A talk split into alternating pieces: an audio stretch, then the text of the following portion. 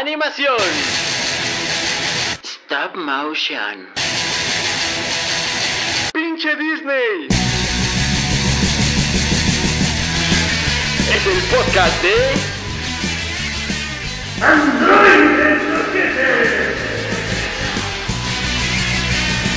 Con sus soquetes de confianza, Ampersand, Fafio y Rorro. Hola, nosotros somos Androide Soquete y estamos aquí de visita en Radio Rufino para la radio de verano del Museo Tamayo. Y nos acompaña hoy. Eh, hola, yo soy Rodrigo Miguel, también conocido como Numecanic. Y yo soy Ampersand, también conocido como ese güey que no conozco. Y yo soy Fafio y nadie me conoce tampoco, solo un androide soquete. ¿Y tú a qué te dedicas, no mecánica? ¿Y de qué Eh, vamos a hablar? Platícanos. Bueno, pues estamos de visita ahorita para el, el- el- el Museo Tamayo. Yo me dedico a la animación y el diseño. ¿Ah, ¿Sí? ¿Y ¿Sí? tú? No, ¿Qué, eh, qué- qué haces o qué pedo? ¿De- Yo- ¿A qué yo- te dedicas? eh? Yo este, fui Godín un rato, pero me salí para dedicarme también a la, Al- a al la Godín- animación. Godín desde casa, ¿no? Ajá, ahora soy Godín desde casa y hago animación feíta. Eh, bueno, yo soy Fafio, yo soy ilustrador, soy un iniciado en la animación y popetero también. Eh, También pues, vendo eh, más, ¿Y por qué estamos es. aquí? Entonces, vamos a hablar de animación o de nuestras vidas. De pues nuestra ambas, vida es la ¿no? animación. Ajá, exactamente. Ah, Pues bueno, que nosotros generalmente hacemos un podcast que se llama Android Soquete, que nos pueden escuchar todos los miércoles a partir entre 9 y 9 y media de la noche. Ajá. Somos un poco variables por YouTube. Y bueno, pues ahorita estamos de visita y, y vamos a tener varios bloques de animación. Vamos a hablarles sobre historia, qué es, cómo está la animación en México, etcétera. Este, en esta ocasión nos toca hablar de historia, ¿no? Antecedentes y... Bueno, primero, primero ¿qué, qué es? ¿Qué es la Primero, animación? ajá, Porque igual- mucha gente lo da por sentado, pero no se pone a pensar qué es la Entonces, animación. Ampi, ¿la animación no son dibujitos para niños? Shh, No, la, la animación es, son, son los güeyes que están en la alberca y están animando a la gente Ah, Bueno. a que tome. en los 15 años, ¿no? Ajá, Bodas, sí, por eso- por eso Morristas. ajá. Pues, no sé, a ver, aquí nuestro amigo Numecanic tenía un- una... Nuestro amigo no me cae. Eso siempre me da como desconfianza. Tú, te, Tú, tú- tú querías, como siempre. tú ¿no? querías hablar de la raíz de la palabra que viene del latín anima. Ah, o sea, ya estás diciendo lo que yo iba a decir. Ajá, no, bueno, pero ya te la puse, la, pre- la pregunta es, ¿qué es la animación? Yo me la he pasado la mitad de mi vida preguntando.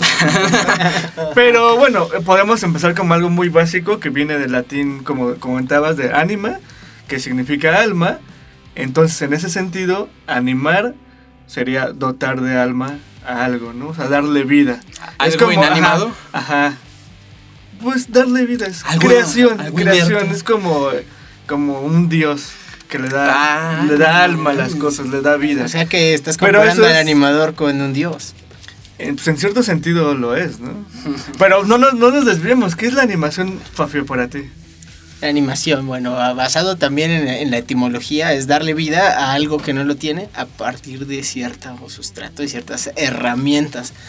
En, lo que, en lo que nos compete aquí también tiene que ver, pues, como una técnica de, de comunicación también, Exactamente. que tiene mucha- muchos usos y muchas vertientes. Ah. En el examen ya te pondría un... Ma- más nueve. mm, apenas pasó. Apenas, Apenas, pasó. sí, o sea, bien, bien, pero... no estudié, pero le echo ganas, amigo. Pues en ese sentido creo que la, ya, ya, o sea, empezamos como con una definición muy amplia, que era dar alma, dar, da- dotar de vida a algo, pero ya específicamente como lo que se conoce como animación, yo lo veo como una especie, una forma de arte audiovisual con el cual buscas transmitir algo, ¿no? O sea, en ese sentido la, la- la animación, bueno, de sus orígenes, yo también lo, lo- lo sentiría como es una forma de expresión a través del dibujo, del dibujo en movimiento, ¿no?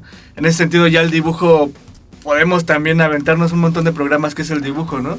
Porque en un principio, desde el- los primeros inicios, se puede dibujar con lápices, con un cincel, etcétera, pero ahorita podemos dibujar con, pues, con computadora, Con ¿no? Que son- computadoras y en 3D. que son unas cosas muy extrañas. ¿no? Espacios que no existen Espacios. realmente. Espacios. Eh. Ya. Pero- pero- Entonces, pero mira, Ampersand, tú... podríamos hablar también de la persistencia retiniana. que es lo que te permite distinguir la animación. Ah.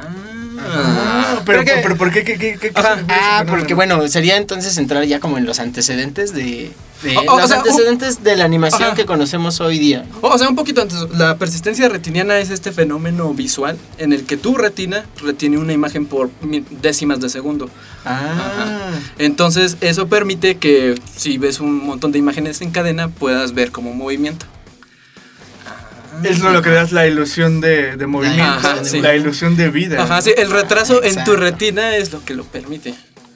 O sea, porque O sea- somos seres que nos hace falta algo. Ajá, es, es- más Tu bien como cerebro- gracias a Tu eso. cerebro más bien llena esos huecos de, de, de cuadro a cuadro para que logres ver el movimiento. Pero creo que nos estamos adelantando un poquitito.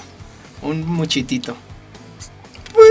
Pues, eh, pues, es que es el principio. Es que pues ya sabes cómo es, es el- Sí, como el físico, el físico de la animación. Ah, pero es, es más o menos el principio fisiológico. Ah, mu- muy bien, muy bien. De la animación Sí. de hoy en día, yo, porque antes. No, también. Hace muchos, muchos años, cuando el hombre vivía en las cavernas, Las cuevas de Altamira. las cuevas de Altamira, en las cuevas de Altamira se descubrió un, un jabalí con seis patas en una de las pinturas rupestres. Ah, ya, ya, Ya, ya. ya, da- ya queriendo dar la ilusión de un movimiento, de un animal en movimiento. Sí, sí, sí. La neta, es- o sea, eso es como muy interesante porque es. No finjas. No, o sea, finalmente es pues, tratar de, de expresar lo inexpresable, ¿no? El tiempo. O sea, también en la animación es como mucho mostrar el tiempo y finalmente el movimiento es trayectoria en el tiempo, ¿no? Exacto, ya nos estamos poniendo Ay, bien físicos aquí. ay, yo así recordando mis clases de física de la, de la secundaria. Por supuesto. De ahí, de ahí podemos brincarnos a, a un montón de, de gente, entre ellos Leonardo da Vinci y mu- otros muchos, Vinci, muchos sí, sí. sabios que experimentaron con la cámara oscura. Que por cierto, Da Vinci hacía trampa, ¿eh? o sea, usaba su cámara oscura para pintar, para calcar los, los dibujos. No, no, no, no entremos en ese tipo de debates porque... porque Da Vinci no existió. Da Vinci no existió, son los Exacto, papás. era un colectivo, era un colectivo. Ah. Ay, bueno, bueno, sí, sobre. De hecho, Da Vinci los- creo que era mujer, ¿no?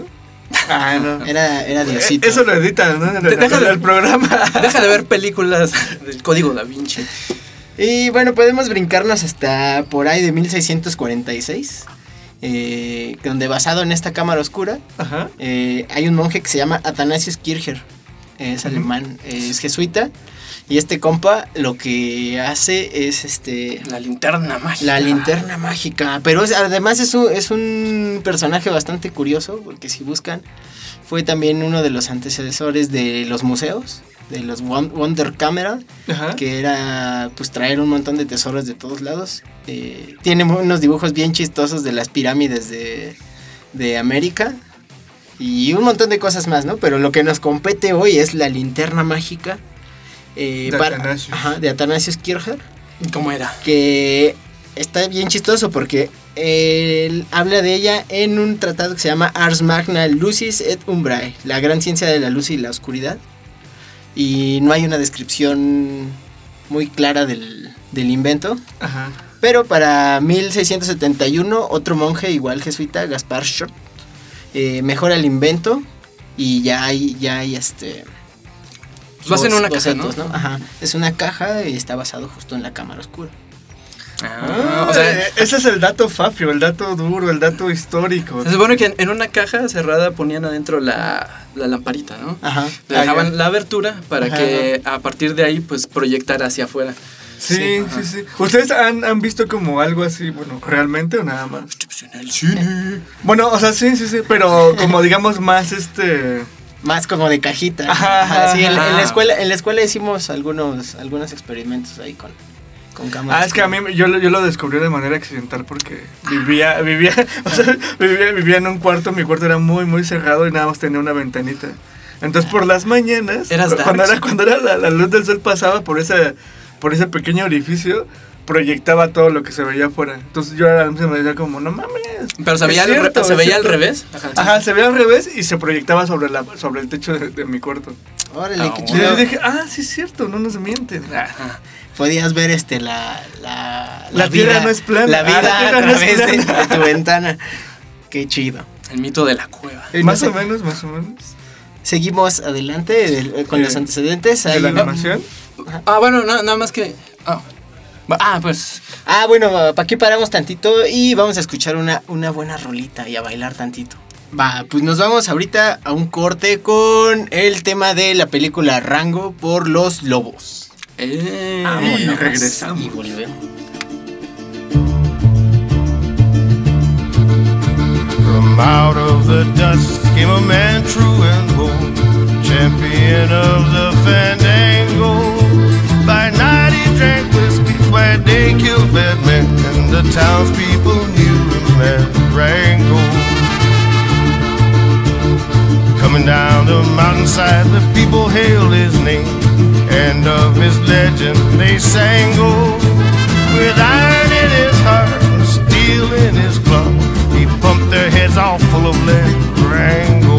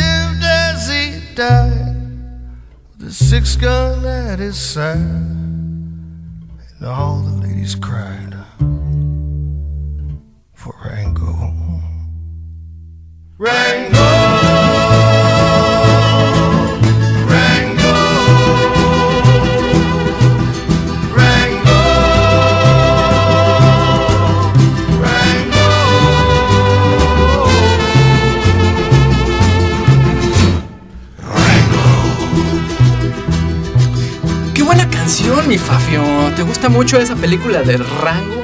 Me gusta mucho y el soundtrack también. Está bien chido. Es de este. ¿Cómo se El güey que hace los soundtracks de Batman, de Dark Knight. y eso.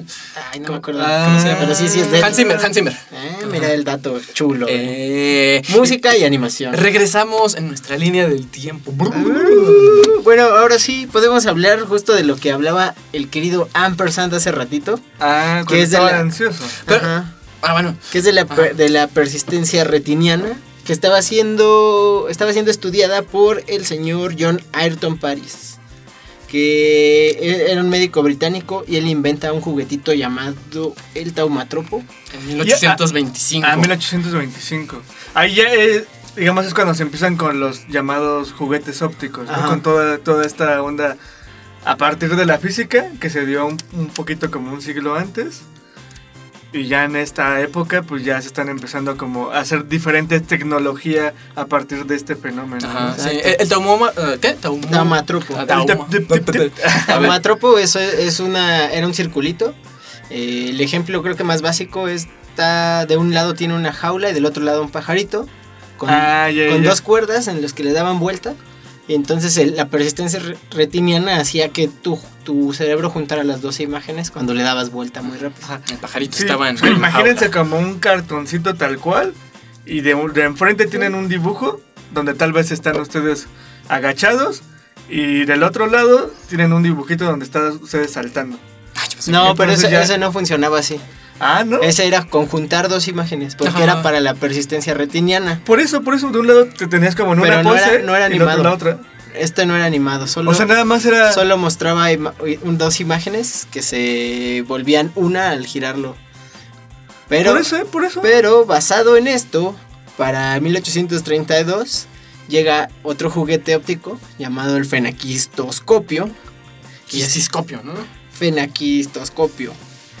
Le le llaman de muchos nombres porque además tiene Oh. eh, eh, el nombre es en, en inglés. Entonces, Ok, a ver, ¿otra vez? sepa Dios, fenaquistoscopio es como yo lo encontré. Ok. Y se trata de, bueno, literalmente ti- eh, eh, en la etimología se dice engaño y mirada. Entonces es como una ilusión óptica o un engaño a la mirada. Este sí era de movimiento, ¿no? Este sí era de movimiento y este sí fue de la física. El pasado fue de un doctor, un médico. Ajá, ajá. Eh, el físico era Joseph Plateau, que era belga, y al mismo tiempo estuvo trabajando en el Simon von Stamford, que era austríaco.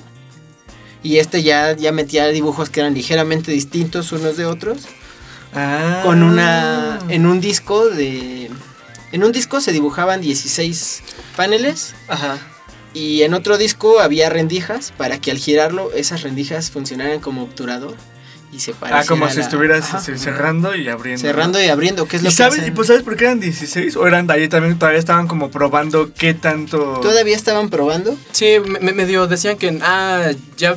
este, Había como mediciones. Sí, ya decían como que eran 13 decenas de segundo en las que Mm, veías las imágenes. Pero, o sea, como que se estaba definiendo un poco cuánto es que retenía tu retina. Ajá, retenía tu retina. Ah. Y por ejemplo, o sea, imagínenselo como estos Viewmasters, pero, pero más antiguos. Pero más ¿Qué Ya, son? Pero... ah, Bueno. ¿Alguien ahora sabe qué es un Viewmaster? Bueno, para los chavorrucos. Los Viewmasters nuevos ya traen este realidad aumentada, 3D y sí, todavía existe ¿Hay. Viewmasters Sí, nuevos? No, Oculus. ni siquiera sabía eso. Sí, es como un Oculus chiquito. Bueno, pero igual explíquenos qué es un Viewmaster los... bueno, no que, aparte el Viewmaster está basado en otro juguete de la época victoriana también, Ajá, que eran se tomaban dos fotografías ajá. eh, con, dis- con las cámaras separadas al ángulo, bueno, a la distancia en la que estarían tus ojos. Entonces eran ligeramente distintas. Cuando las juntabas y las veías a través de unos lentes por separado, ajá. el cerebro las junta y crea este efecto de tridimensionalidad. Estereoscopía. Estereoscopía. Bueno, y para quien todavía esté como un poquito con la duda de qué es, pregúntenles igual a sus papás o sus tíos, pero eran un aparatito que eran muy este, populares, no sé, hace como 20 años, 20, 30 años. Sí. Era un aparatito que, como ven ahorita los cascos de realidad virtual, pero eran un aparatito que se ponían en los ojos y tú le metías un disquito donde precisamente como, como mostraba Fabio, en cada, en cada una de las partes tenía como varios fotogramas, generalmente de, de, de- de series de animación o algo así. Entonces tú las ibas como que ibas apretando un de este y las ibas viendo. ¿no? Sí, un gatillo llevas jalando, pero era imagen estática todavía. ¿Tienes algún dato antes tú de 1877, Ampi? Ah, bueno, nada más que la linterna mágica llegó aquí a México en una exhibición de un tal. Ay, güey, lo, lo tenía por acá. Y Ampersand. A- Andrew O'Heller. Que. Oh. Ajá. Que vino, vino acá a hacer unas presentaciones a México de la linterna mágica, pero este se le acusó de. Brujería. Entonces lo arrestaron un ratillo y ya después él tuvo que explicar como que. que- que- ¿Cómo funcionaba? Ajá, que cuál era el principio y ya lo dejaron irse. Porque se estaba robando el alma, ¿no? De las De la personas. gente. Ah. Bueno, pero ya teníamos antecedentes acá también de la linterna mágica. Mm, bueno, para 1877 surge un personaje llamado Emile Renoir. En este año él patenta otra cosa llamada el praxinoscopio, que era básicamente igual que el fenaquitoscopio, pero eh, este funcionaba con espejos y un tambor. Igual se vendía como un juguete y tuvo una mención honorífica en la Exposición Universal de París de 1878. Emile Renoir es, una, es un personaje importante aquí en esta historia Y bueno, su papá era relojero y su madre acuarelista. Más adelante vamos a ver por qué es importante eso. Ah. A ver, a ver si más. porque- Sí, Bueno, para el 78, el, el señor Renoir... el- ¿De 1800? Ajá, 1878, hace, basado en su propio invento, hace una cosa llamada el teatro mágico. Y en 1892 firma un contrato con, un- con el Museo de Revan para hacer proyecciones públicas. Lo que él hacía justo era pinta, era una serie de rodillos que manejaba con manivelas y proyectaba, basado ya en esta onda de la linterna mágica, proyectaba en fondos pintados eh, una serie de dibujos que él hacía sobre filme eh, transparente Ajá. y lo hacía manualmente. O sea, él, él desde atrás. Él era el operador, Esto era todavía antes de la invención del, de la película. de la película del, del Del cine, cinematógrafo. Del cinematógrafo. Así que es interesante. Y ver. lo, lo más importante que dices es que está dibujado, ¿no? O sea, no eran... O sea, pues sí, fin- finalmente era como la primera aproximación. O sea, incluso es como un antecedente del cine, ¿no? Sí, es el antes- la animación es antecedente del cine. Pueden buscar todavía, quedaron dos, este, dos animaciones de Emil Renoir y están en YouTube. Emil Rey, Rey, mm, Reynaud escribe, por si quieren buscarlas. Este, Y ya son consideradas animaciones. Sí, ya son Órale. consideradas animaciones, aunque no son consideradas el primer dibujo animado, no sé por qué, pero... Sí, eso estaría como interesante. Porque si yo tengo, por ejemplo, otros datos Ajá. de cuál es el- la primera animación, ¿no? Que se... Ah. Que se... A ver. Ah, o sea, A si ver. quieren, quieren que les dé el dato bu- Bueno, pero nada más para Ah, acabar con, antes, con. Renoir, porque Con tiene Renoir. una. Pero se pone muy triste Ajá. cuando inventan el cinematógrafo y piensa que su arte ya pues es ya valió, ya nadie Ajá. lo va a querer ver. Es que también se ve rebasado porque él hacía los dibujos. Ajá. Entonces no podía producir a- a la- al nivel en lo que lo estaban haciendo ya los Ajá. cinematógrafos. O sea, no podía Ajá. hacer copias de su Sí. O sea, él se dejó llevar por la falacia de No, y aparte de que como- el cine mata la animación. Y él era el único que podía operar bien su aparato. Entonces, no, como que intentó entrenar a alguien más, pero no, no lo lograba. Ah. se puso triste y qué hizo antes. Empezó, ah, pues destruyó su aparatito y lo aventó al río Se Sena. lo aventó al río Sena y aventó sus películas. Ajá. Muy triste. No manches. Pero bueno, pues la llegada del cinematógrafo le abre nuevas nuevas puertas a la animación. Ah, pero podríamos hablar de Mariano Díaz Tobar. Ah, Ahora, pero ese por es un favor. tema un poquito. No sé si podamos hablar en persona. ¿Tú sí. crees? ¿Tú crees que Eh, se pueda Creo que eso da, da- da un dato así conciso de, de Oh, Mariano. ok, no, bueno, nada más. El padre Mariano Díaz Tobar es un padre español, este, y él estaba muy interesado en esto, en esto de la persistencia retiniana. Tiniana? Y casualmente él estaba haciendo varios estudios sobre eso y desarrolló un aparato que resolvía esto de la persistencia retiniana. Y cagadamente, eh, él empezó a mandarse correspondencia con uno de los técnicos de los hermanos Lumière. Ah. Unos años antes de que los hermanos Lumière ya presentaran el cinematógrafo. Órale. Ajá. O sea, finalmente podríamos decir que él fue realmente el. El, el- Lo el que que pasa es les que- ayudó a resolver ese paso. Lo que pasa es que él era un, un monje también, y entonces eh, sus investigaciones se tildaban de demoníacas por la iglesia. Entonces él compartía la información con un montón de gente porque además de todo, No podía desarrollarlas, digamos, más. ajá, porque la iglesia no lo permitía. Órale. Entonces él decía, "Ah, pues el que quiera tomar nota de esto, pues lléveselo y eh, no me importa. Qué buen hombre, qué buen hombre. ¿eh? Eh, Sí. ¿ves? Pero ahora sí, danos tu dato de la primera animación. Aquí pon la polémica. Eh, no es tan polémico, porque, bueno, sí hay como un poco, se puede, hay diferentes versiones, pero este ya está como, ya tiene una fecha y todo. Ajá. Y la primera animación es de un cuate que se llama John Stuart Blackton. Y su- la primera anima la- el primer dibujo de animación, no la primera, la primera serie animada ni la primera película, sino el primer dibujito animado Es fue de este cuate y se llama Humor- Humorous Faces o Funny Faces. Y es de 1906. Por ahí hay otros datos de que, pero la otra que, que menciona es de 1907. O- ocho. O no. Eh, 1908. yo tengo una de 1907 de otro cuate, pero esta, esta es del 1906. Este eh, Stuart Blackton eh, hace esta, esta animación. Lo hace usando trucos de alguien que vamos a ver ahorita, George Méliès. Eh, Ajá. porque eran, eran dueños de, bueno, teatros. que eran muy famosos por aquella época, porque pues todavía no había cine. Entonces, este, él lo ha- hace esta película en una entrevista con este Tomás Alba Edison.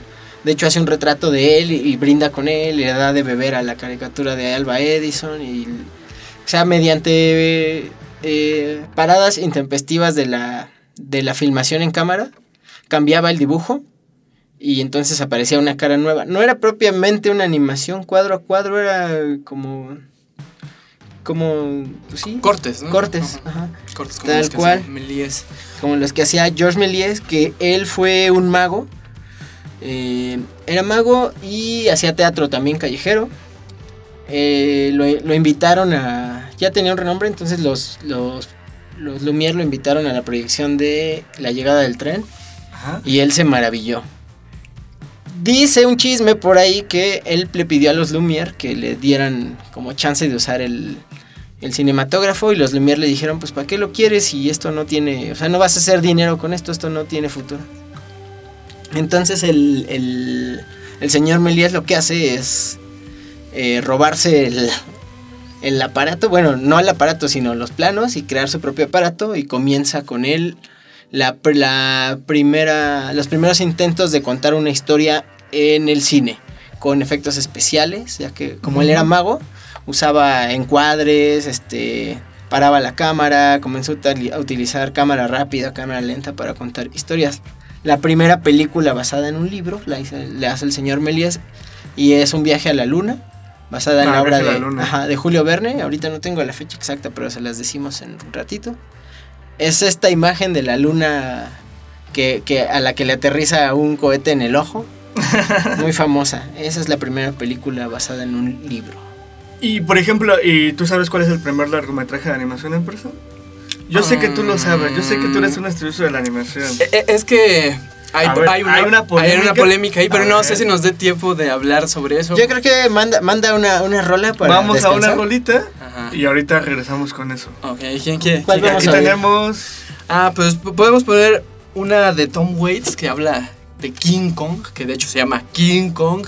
De Tom Waits. Ajá. Bueno, entonces preséntala. Entonces esta es pues, la canción de Tom Waits de King Kong en la que les habla también de Willis O'Brien, que pues ya luego hablaremos de él también. They're shutting down. They're shutting down. They thought it was a monster, but it was the king. They came to his island and they brought her with them. They wanted to get his picture, but they were surprised by his enormous size. And when he saw the woman, he took her without question. Because after all, he was the king.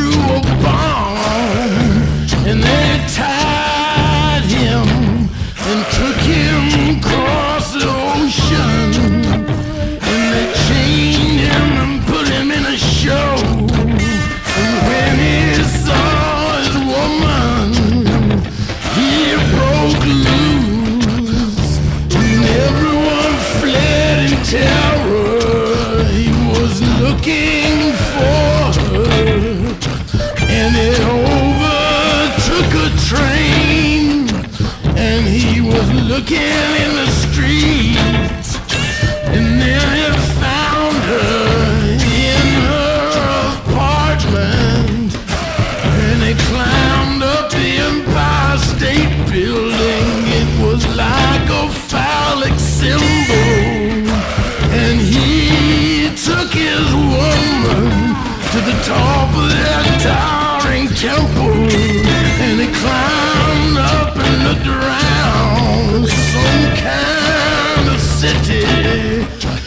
with all those skyscrapers and all of the cars.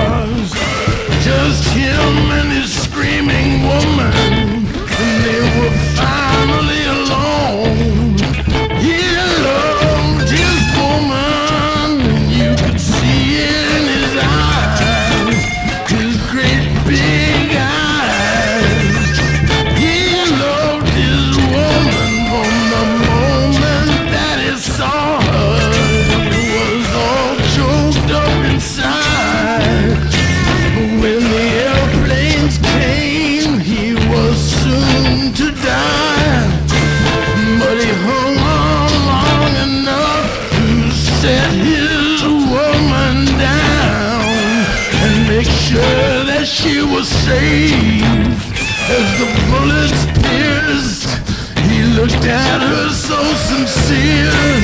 Before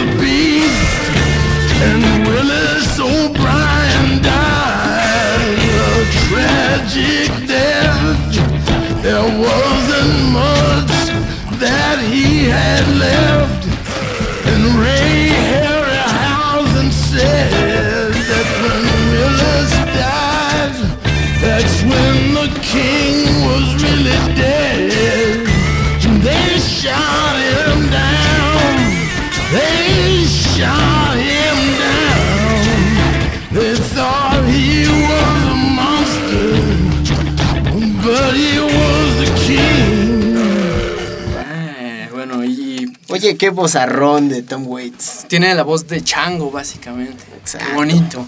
Pues, ¿qué, qué, les parece si nos vamos un poquito más rápido para... Con nuestra línea del con nuestra tiempo. línea del tiempo? Ok. Eh, 1908, otro francés llamado Emile Cole crea Fantasmagorie, Fantasmagorie o Fantasmagorías, que es considerado el primer dibujo animado de, del mundo. Ok, tam- también creo que se le conoce como la casa encantada. La Casa Encantada. También está en YouTube, lo pueden buscar. Eh, para 1914 este hombre hacía cortos de propaganda para la Primera Guerra Mundial y también publicidad. Ah, Y después en 1914 igual viene Winsor McKay. Bueno, 1911. Viene Winsor McKay que era un... sí, ilustrador. Ilustrador. Ajá. E- Él lo reconocen por algunos cómics como es este... El Pequeño el Nemo. Pequeño Nemo. Ajá. Ajá, de los cuales también hizo animaciones, pero su creación más grande e importante fue en 1914, ¿cuál? Hambre? Gertie el dinosaurio. Gertie el dinosaurio. Pero estaba muy interesante esto porque él interactuaba con el dino. Ujú. A ver, ¿cómo, cómo era eso? Como en la como en la película de quién engañó a Roger Rabbit. Ay, güey. Ah, ¿Quién engañó a Roger Rabbit? Ah, ya, ya me acordé. ya O sea, me e- acordé. e- era él en live, action, Winsor McKay, con, Ajá. con Gertie y le pues, ha- hacía como trucos, ¿no? Sí, era como un perro amaestrado. Sí, eh, Gertie era un, un, este, no, era un brontosaurio. Brontosaurio, ajá. Pueden verlo igual en YouTube, todo está en YouTube. Eh, él hace una aseveración importante aquí. Y porque empezó a tener mucho trabajo y a hacer muchos cortometrajes. Y él dice que la animación debería de ser un arte. Y a la gente que se de- dedicaba a poner dinero para hacer animación les dice, pues ustedes lo convirtieron en un negocio. Y a partir de aquí, para por ahí de los 1910 para adelante, la, la animación se empieza a industrializar y empieza a haber grandes, grandes conjuntos de gente que hace animación, como estudios. Y, por ejemplo, bueno, en 1917 tenemos a El Apóstol. Ah, ok, que tiene la fama de ser el primer largometraje animado de Quirino Cristiani. Quirino Cristiano. Es un argentino, ¿no? Ajá. Ujú. Sí, este, se supone que era una crítica al presidente de aquel De entonces. aquel entonces, sí, tenían broncas ahí políticas. ¿Y ese en 1917? Ajá. 1917. Pero este no ha sobrevivido ninguna de las copias de El Apóstol. ¿Por qué? ¿Por qué? Pues, pasa? ¿Tú por qué crees? Porque si críticas al gobierno, entonces... Bueno, eh, tienen ahí algo que se quemó, ¿no? Tenían los estudios donde lo tenían Lo las cintas quemaron, y todo. parece- Bueno, Bueno, se quemó. se quemó, de la Hazlo. nada se quemó. Hazle parecer un accidente, amigo. Porque aquí en México no conocemos esos fallos raros. Bueno, y hablando de la industrialización de la animación, para 1915 llegan unos hermanos llamados Los Fleischer. los Fleischers. Max Fleischer y su hermanito. Y su hermano, ¿y ellos por qué son famosos, amigo? Este, porque empezaron a hacer animación. eh, por ejemplo, su primer personaje es Coco, el, el payaso, que también interactuaba con el animador. Este, por ejemplo, de, de ellos tenemos a Betty Boop. Y a Popeye el Y a marino. Popeye el marino. Mm. Ajá, y entonces e- eran cortos animados que resonaban mucho con el público adulto también. O sea, porque esta idea de que la animación es para niños, pues ya es un poco más actual. Es Ah, reciente, ah, reciente. Realmente, realmente reciente. en, en los principios no se consideraba así. No, porque por ejemplo, los animadores de los Fleischer, pues eran ya señores casados, a medio, algunos marineros, de hecho. Ajá, y, y era la industria que estaba en Nueva York. Entonces, sí, sí, pues, por ejemplo, los cortos de Popeye sí eran pues, como, pues, más violentos, o sea, era sobre pelearse. sobre- Pelearse por una mujer. Eh, era, ellos fueron famosos por usar la rotoscopía. Esa Ah, técnica que tanto te gusta. po- ¿Podemos No hablar de, esa más adelante o...? Pues hablemos más adelante, ¿no? Igual ya cuando entremos Ok. a técnicas. Pues ya vamos a acabar, mira, en 1919 Félix el Gato fue el primer icono comercial de, de la animación. Eh, este se, se vendió así en todo, lo imprimieron en todo, incluso la armada eh, la- ¿Gringa? Ajá, la armada gringa, la, en especial la, lo de los aviones, ¿cómo es? La Fuerza Aérea tuvo aviones brandeados con, con Félix el Gato. Órale. mm. Mientras te bombardeaban ahí. Félix el gato. Y bueno, para 1933, antes de esto, este hombre ya había trabajado en mil y un cosas que podemos andar después. Pero en 1933 nace un estudio que se llama Walt Disney Studios. Eh, bueno. Quienes en 1928, antes de tener este nombre, ya habían, ya habían hecho el primer corto animado y con sonido. El Steamboat Willie. ¿Cómo, ¿Cómo se llama? Steamboat Willie. El de Mickey Mouse. Ajá, el Mickey Mouse que está chiflando. Ajá, ajá. Sí, es el primer corto. Y bueno, eh, a partir de aquí viene una oleada así gigante de, de producciones, de estudios, cambios, cambios políticos, cambios sociales que también afectan a la historia de la animación. Pero eso podemos, podemos ahondar después o pueden ustedes buscar nuestro podcast Android de Soquete en YouTube. En donde Número. Ah, no. No, no recuerdo el número, pero hay un montón en donde ahondamos ya más como en... Sobre la Hablamos historia. sobre los Fleischer, sobre Milko, Sí. sobre Walt Disney. sobre Walt Disney, sobre estudios que desembocan de ahí. O sea, tenemos programas enteros sobre eso. ¿no? Sobre eso de Así horas. que, pues, ahí. Pueden checar. Si les está interesando esto de la animación y les causa curiosidad, Y bueno, Wa- Walt Disney era, fue muy famoso e hizo muy famosa la animación en 2D. Tradicional, como le llaman algunos. Entonces, podemos empezar a hablar Como de, le de llamó él, ¿no? Ajá. Ajá. Podemos empezar a hablar de técnicas de animación. A ver, ¿cuáles, ¿cuáles son mucho? las técnicas de animación? Pues empezamos con esa, ¿no? La primera que le llaman tradicional o 2D, que es la que ustedes ubican como el Dibujos todo- ajá, animados. dibujos animados de ayer y hoy. ¿Qué otra técnica de animación hay? Ah, bueno, pero, pero, pero, pero, explica. Ah, De- cada- cada una- bueno, la técnica de animación eh, tradicional o 2D consiste en hacer una serie de dibujos. eh, primero empezaban en, pa- en papel y lápiz, y en la cual ya con más conocimiento de la persistencia retiniana, pues saben que al menos en cine funcionan 24 cuadros por segundo. Y esto en animación se traduce en 12 dibujos que se fotografían eh, dos veces por cada dibujo para dar un total de 24 cuadros, ¿no? Entonces la, como es la técnica digamos, la base de toda la animación y de todas las técnicas. O sea, finalmente como todos los principios en la animación 2D funcionan para todas las demás técnicas, pero obviamente tienen como diferentes matices, ¿no? Porque eh, trabajas con diferente tecnología, diferentes materiales, etcétera, pero a opinión como contraria de ustedes, para mí la animación 2D o tradicional, dibujos animados, es la base de todo. ¿no? Yo también Yo nunca creo. dije que no. Ah, no, no, no, no, no. Sí, yo también creo No eso. entremos en polémicas, amigos. Es falsa polémica esta. Ah, no. O sea, dibujamos, bien- dibujamos un, un, un pedacito del tiempo y luego en otra hoja dibujamos otro Ah, un pedacito del tiempo. y en otra hoja dibujamos otro hasta crear una acción. De eso se trata, ¿no? No sabía que eran poetas, chicos. Ah, pues Ampersand, Amper- Ah, no, que diga Fafio, Fafio, que es un poeta de- del tiempo, ¿no? Pe- pe- Pero también está entonces el arte de saber dónde hacer exageraciones, dónde detenerte, dónde... Ah, bueno, sí, o sea, pues eso ya es... Aquí se este, crean- Ajá, eso le- lo que le llaman los 12 principios De la animación. básicos de la animación. Y que de hecho fueron creados por eh, varios animadores en los inicios de los estudios Disney, que les llaman los, Los nueve nueve viejos. Podríamos hablar en el En siguiente otra- programa de, sobre De, eso. de los nueve, eh, sería muy Y de los interesante. 12 principios para que sepan más. O, o- o podrían ver el, manera- el de curso manera- de Mechanic para aprender los 12 principios. de Ah, también si quieren, tengo, si conocen una plataforma que se llama Doméstica, pueden entrar a internet y buscar ahí. Pero bueno, ahora entonces po- podremos ver Bueno, otra, técnica- otra, ajá, otra técnica de animación. que bebe mucho del dibujo tradicional, pero que tú odias y que se llama la rotoscopía. Amigos, no se dejen engañar por esa, deformación. Sí, sí es una técnica, pero la polémica está en que no saben si es una técnica de animación. Bueno, no es que no sepan. Algunos lo definen como una técnica de animación, como este arte de dotar vida. Y muchos, en, dentro de los cuales me encuentro yo, la definimos más como una técnica de render o de acabado. O sea, porque la rotoscopía, a ver, explícanos a empezar, y ahí podemos ahondar en la polémica. Ah, ok, sí, sobre un metraje live action dibujas encima y le puedes dar cierta intención.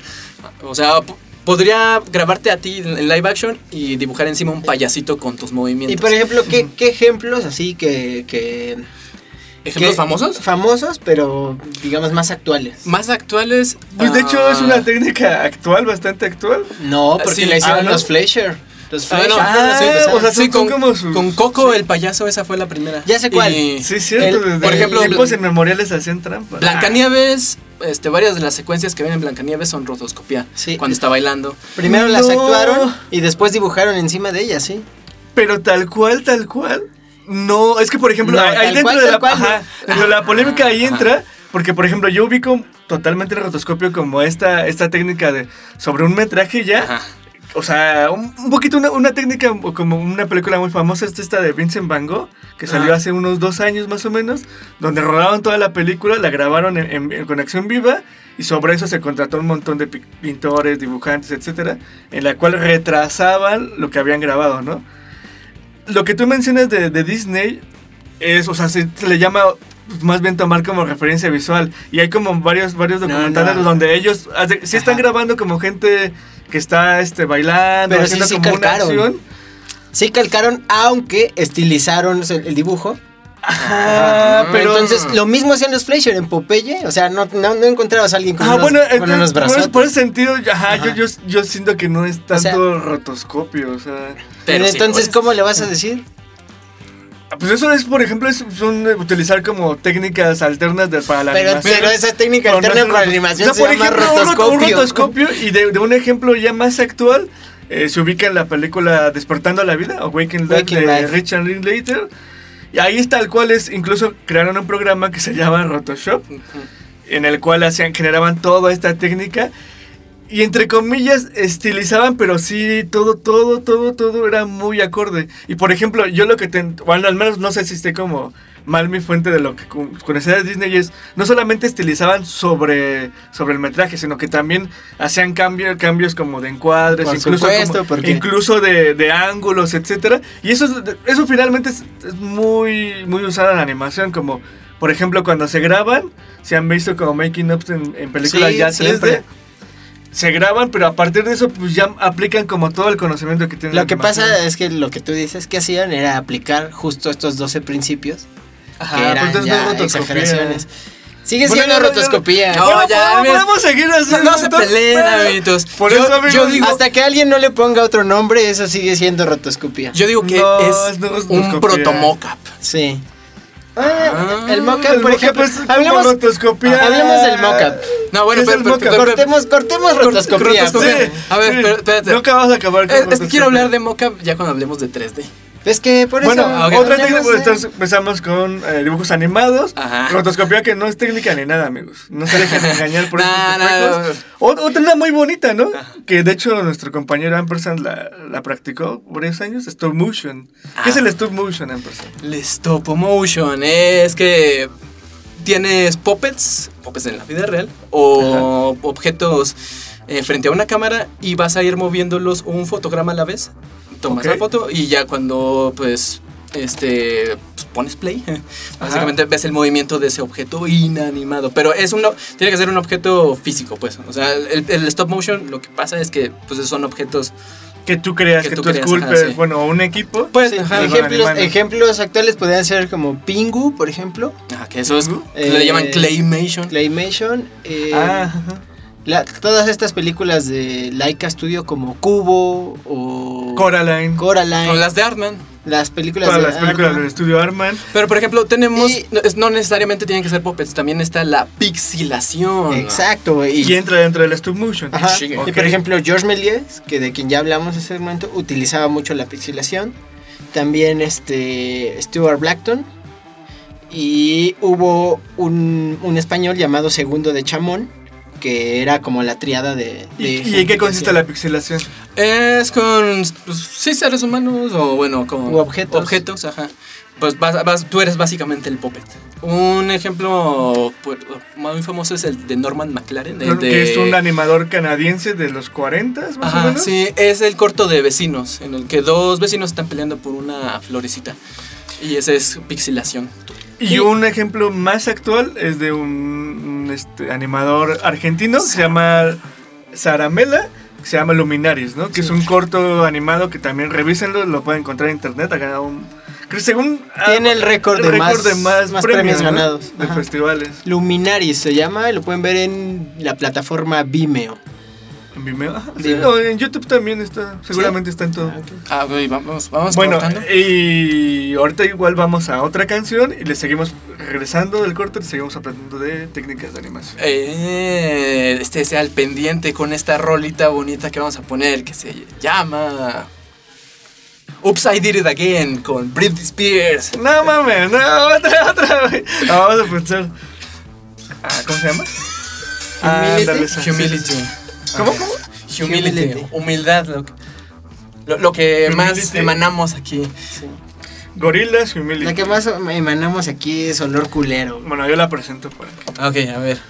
¿Ya? ¿Sigue grabando? Ya. Bueno, y ahora nos vamos con una rolita de Gorilas eh, Humility.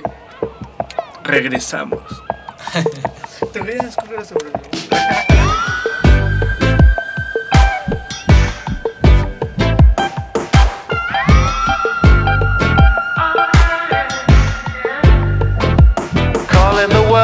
from isolation. Cause right now that's the ball where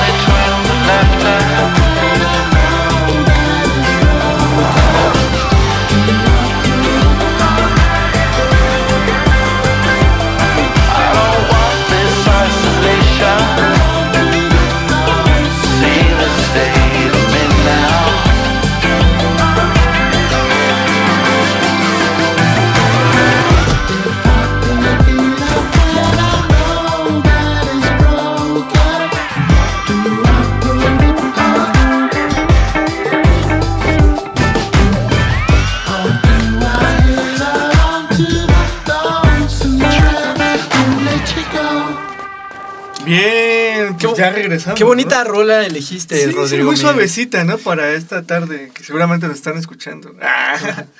Y para que salgan a la playa. Pero estábamos en stop motion. Habíamos hablado ya de pixelación, de como Pixelación. sus variantes. Ajá. Otra que habías mencionado es El clay- Claymation. ¿Qué consiste ajá. Claymation? Pues animación básicamente con arcilla o con esta. ¿Arcilla? ¿Qué es eso? Bueno, no, o sea, plastilina. Plastilina.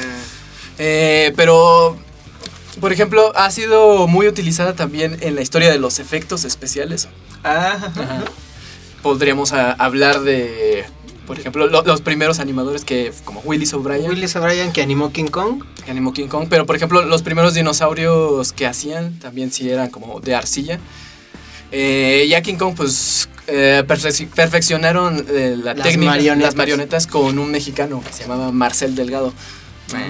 Y, y, por ejemplo, con eso pueden ver cómo los primeros efectos especiales en, en el dentro del cine se utilizaba mucho la animación, ¿no? Porque Ajá, pues, no, era, pues, pues técnicamente era imposible hacerlo de otra manera, ¿no? Pues si no podías poner un dinosaurio fotorrealista. Como ahora en otra técnica que le llaman El CGI.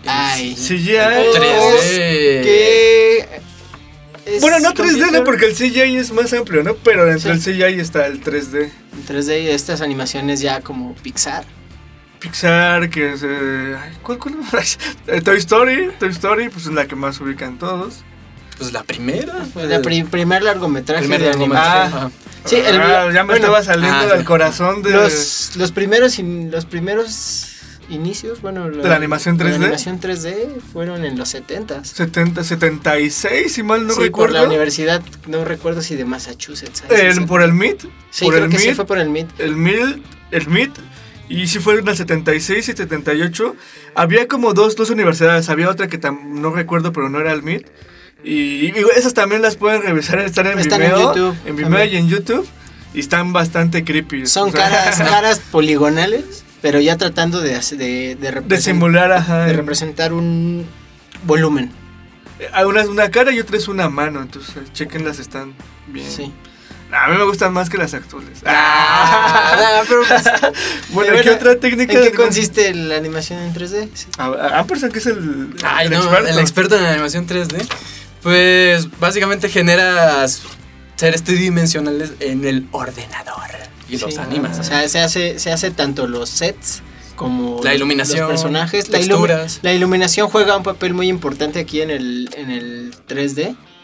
eh, porque es lo que hace que se vea cada vez más real el- la animación y las texturas dentro de, de una producción animada en esta técnica.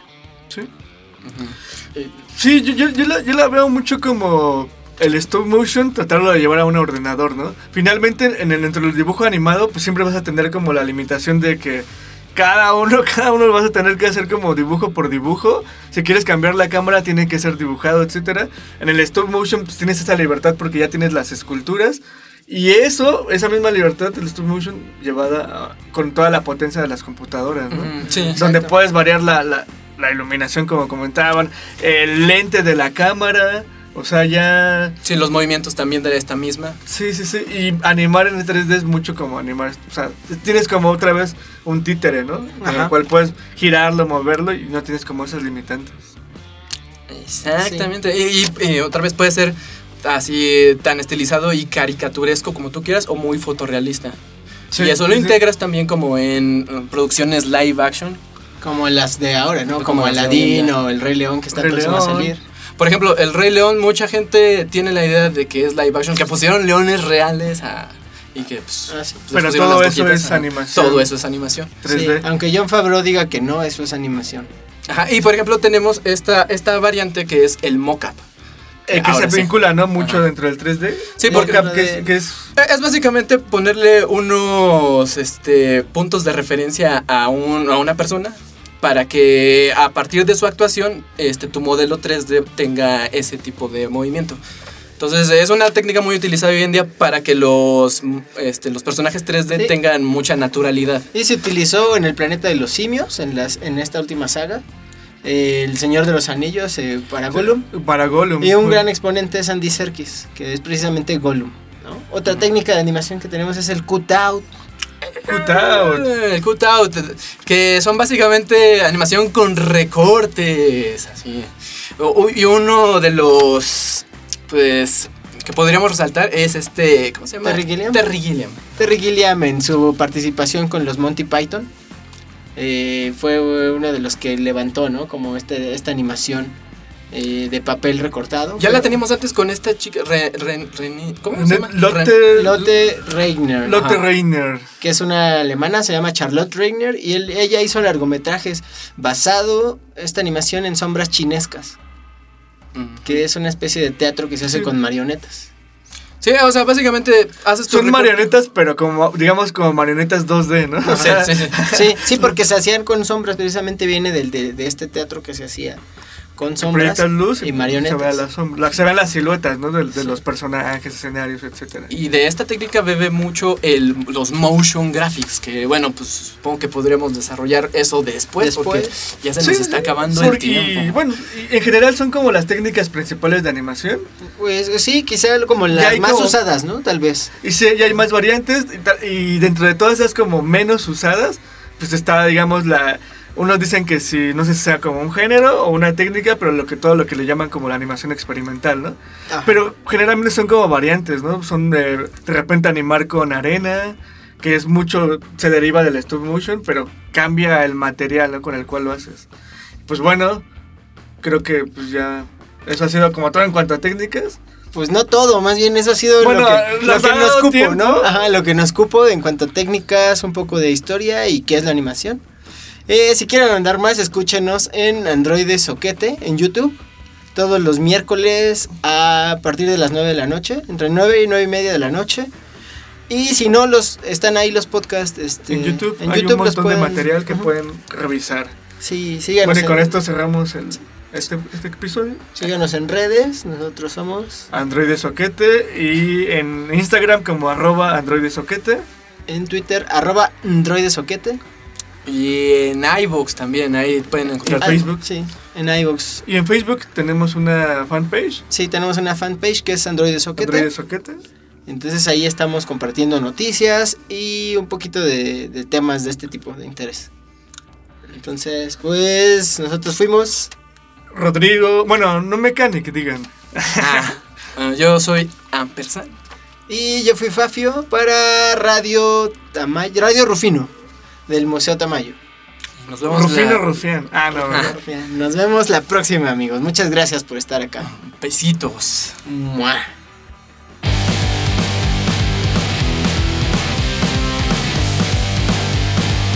Androide Soquete es una producción de En el Bus para Radio Rufino del Museo Tamayo de la Ciudad de México. La locución e investigación de los temas están a cargo de Numecanic, Ampersand y Fafio, bajo la producción de Asgard Mendizábal. Si quieren saber más de su programa, visiten su canal de YouTube como Androide Soquete.